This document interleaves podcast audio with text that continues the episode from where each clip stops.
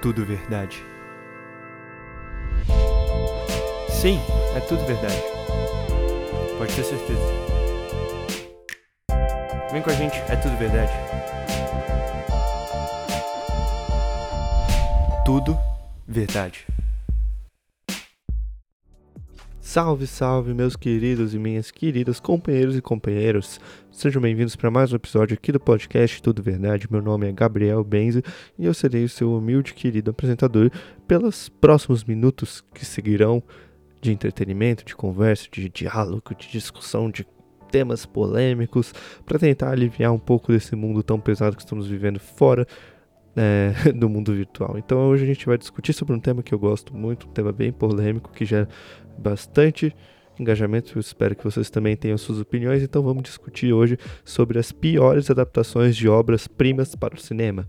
Ou seja, aquele livro que você gostava, aquele quadrinho, aquele desenho que foi adaptado para um filme hollywoodiano com um orçamento gigantesco e no final não passou de um grande pedaço de lixo, um desperdício de dinheiro e de atores, e de atuação, e de investimento, e do seu dinheiro que provavelmente foi ao cinema ver aquela obra que você gosta tanto mas no final não passou de um lixo.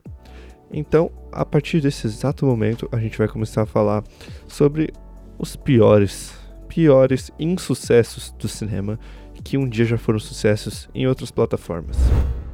Bom, para começar, assim, o mínimo de todos que a gente tem que falar é que existem várias e aqui eu quis escolher para mim o pior de todos, aquele que representa é, cuspir em cima de algo tão lindo, que é Avatar, o último mestre do ar.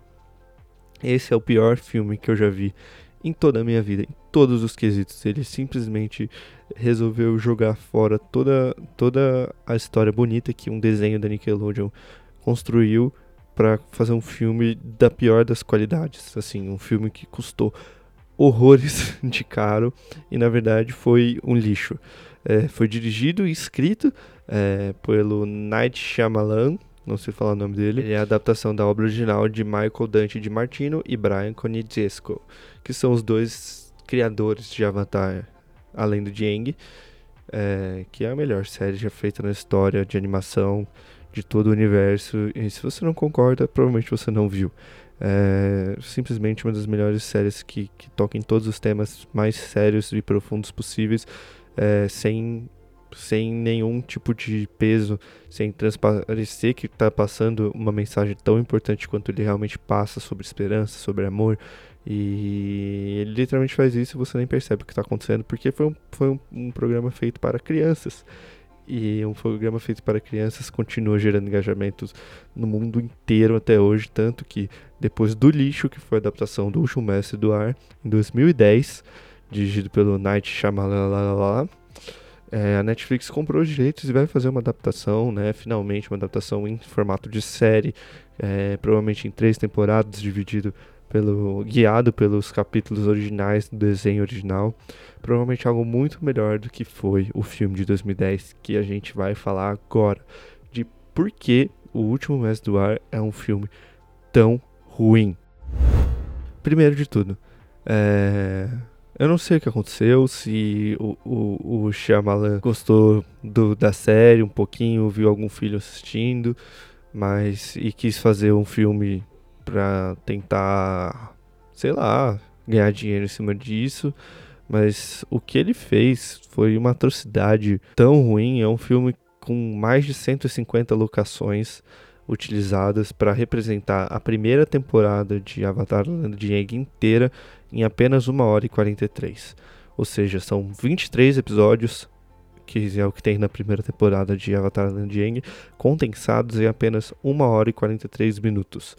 É, já era possível é, esperar algo tão ruim assim, mas quando a gente viu o trailer, todo mundo ficou em, em, em choque, a grande maioria das pessoas eram crianças, todo mundo quis ver. Na época a gente não conseguia dimensionar o quão ruim era aquilo que a gente tinha assistido. O filme conta a trajetória de Aang, que é o último dobrador de ar, é, que também na verdade é o Avatar, que ficou adormecido por mais de 100 anos. Ele na, acorda num mundo inteiramente diferente, mudado pela guerra, e ele a partir de agora ele tem que seguir uma jornada para dominar os quatro elementos. Ele já domina um elemento que é o ar, E aí, o projeto do Shyamalan era para dividir o projeto em três filmes. O primeiro filme seria a água, o segundo filme seria a terra, e o último filme seria o do fogo. Igual procedimento que ocorreu na série. O problema foi a ousadia dele acreditar que realmente teria uma sequência para um filme tão ruim. É, o problema de condensar 23 episódios, que tem quase meia hora todos, num filme de 1 hora e 40, é que você tem que fazer todas as passagens é, de momentos importantes em 1 hora e 40.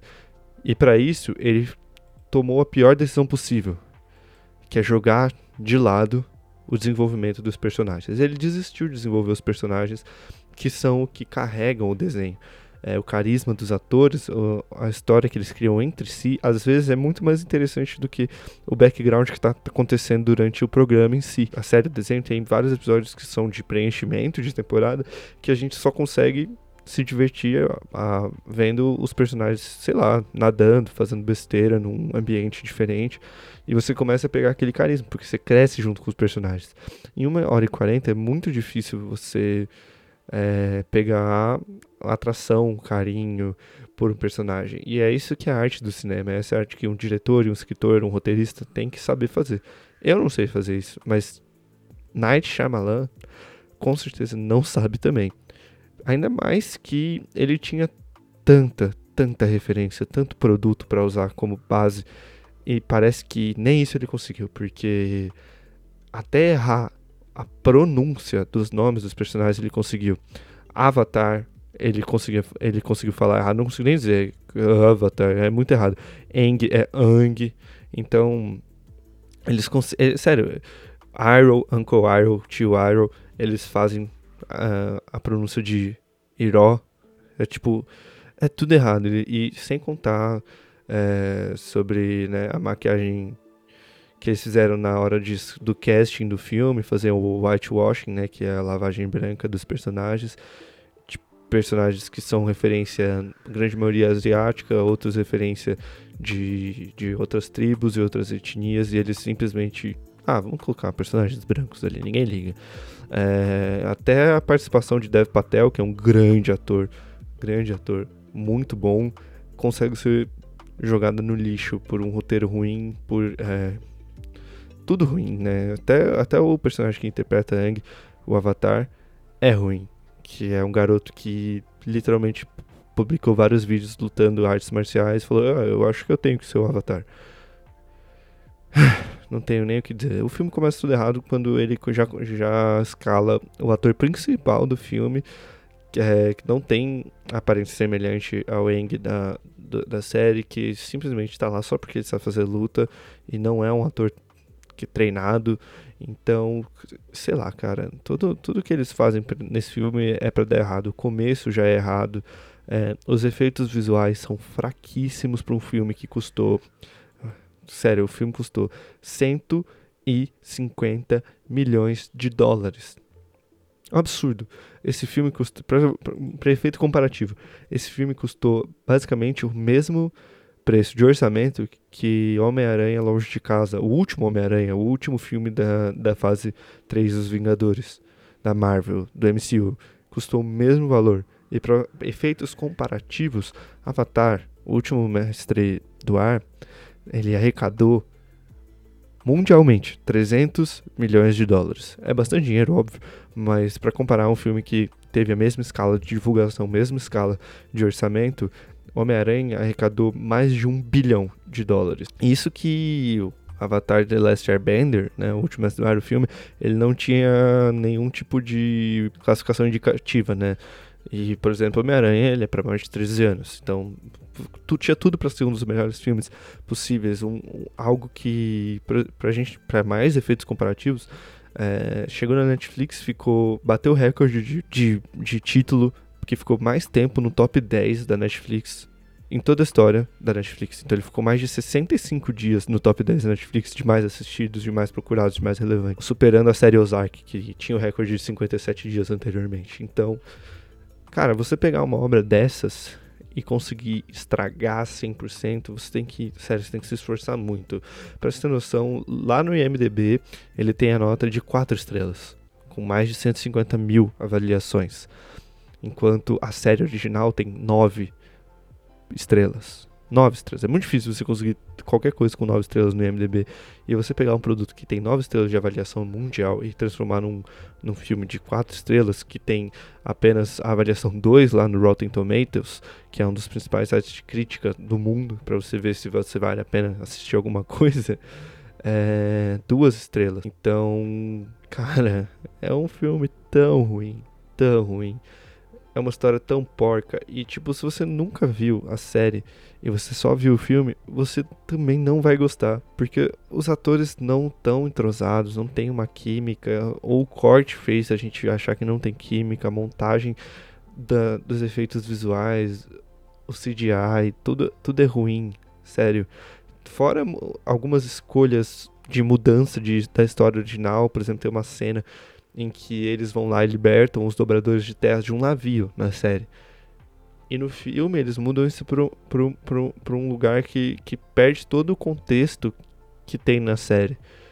Por fim, e o objetivo dele era simplesmente simplificar é, a ação e fazer uma cena mais rápida. Só que, sei lá, parece que o filme inteiro você fica vendo eles pulando de um lugar para o outro a cada cinco minutos. E no final, quando eles realmente chegam no objetivo, que é chegar na tribo norte, eles ficam lá enrolando. Não acontece nada. É, e não tem um desenvolvimento. Parece que chega naquele momento, que é para ser um momento dramático, clímax, e eles esperam que você já tenha tido um desenvolvimento com os, com os personagens. E você não consegue ter, porque o filme jogou tudo fora. E, bom, gente, eu acho que é universal. Eu imagino que seja quase universal que essa é a pior adaptação para o cinema. É, na minha opinião, ela é com certeza. Temos Percy Jackson, que é bem ruim. Temos é, muitas coisas. Temos Príncipe da Pérsia, temos Assassin's Creed, temos Tomb Raider, temos o Homem-Aranha mesmo, o do Amazing Spider-Man, o incrível Homem-Aranha lá do Andrew Garfield, que a gente já comentou aqui também no último episódio. Então tem tantos filmes ruins, tantas adaptações porcas, tantas adaptações mal feitas, que sinceramente, entre todas as que eu citei, eu prefiro ver o filme da Turma da Mônica, que é uma adaptação de um quadrinho muito melhor do que todas essas, muito mais bem produzidas, muito mais fiel à obra original, que é o que interessa, né? Você conhece a história, talvez você queira ver outras coisas, outro lado, é, mas você não quer que mude a história, sabe? Isso é mais importante de ter empresas como Netflix, como Disney Plus, fazendo a aquisições de obras, né? É, fazer, comprando Percy Jackson para fazer uma série decente, comprando Avatar, o Netflix comprando Avatar para fazer um live action decente, e por aí vai, sabe? Eu só espero que um dia é, adaptem Eragon, que para mim é um dos melhores séries de livros que eu já li na minha vida, de infanto juvenil, de aventura, de fantasia, e o filme é, é horrível também, né? Outro filme que dispensa comentários sobre o quão ruim é. Mas, bom, acho que eu escolho o Avatar como pior adaptação por conta de todo o dinheiro investido, sabe? Foi a primeira produção gigante que a Nickelodeon Studio fez em parceria com a Paramount Studios. E fizeram um filme tão ruim para custar 150 milhões de dólares. Pra vocês terem noção, Coringa custou muito menos que 150 milhões de dólares, muito menos. Sério, você, o Coringa que custou cerca de 70 milhões de dólares, lucrou 1 bilhão em um filme custou 150 milhões de dólares não arrecadar nem o dobro direito, para mim é um absurdo. E é isso, gente. Falamos bastante mal de Avatar aqui, com todo respeito às pessoas que gostaram, que eu acho que é bem difícil que exista atualmente. Poderia falar sobre Avatar minha vida inteira, mas no momento eu acho que agora vale a pena só refletir sobre o quão ruim é esse filme. E pra você, é, você concorda com a minha opinião? Você acha que tem filmes que são adaptações piores? É, sinceramente, para mim, essa vai ser sempre a pior adaptação de cinema. A não ser que alguém consiga se superar muito. Enfim, gente, muito obrigado pela sua audiência. Meu nome é Gabriel Benz e vou pedir para você seguir nossas redes sociais. Nosso Twitter é tudo VDD underline, nosso Instagram é td.vdd, nosso Facebook também é td.vdd e no nosso YouTube, Tudo Verdade ou TDVDD, a gente vai postando algumas sketches, alguns vídeos interessantes sobre os temas que nós falamos aqui no programa. Então, se vocês pudessem se inscrever lá também. Um beijo, um abraço, Gabriel Benz, desligando. Tchau. Tudo verdade. Sim, é tudo verdade. Pode ter certeza. Vem com a gente, é tudo verdade. Tudo verdade.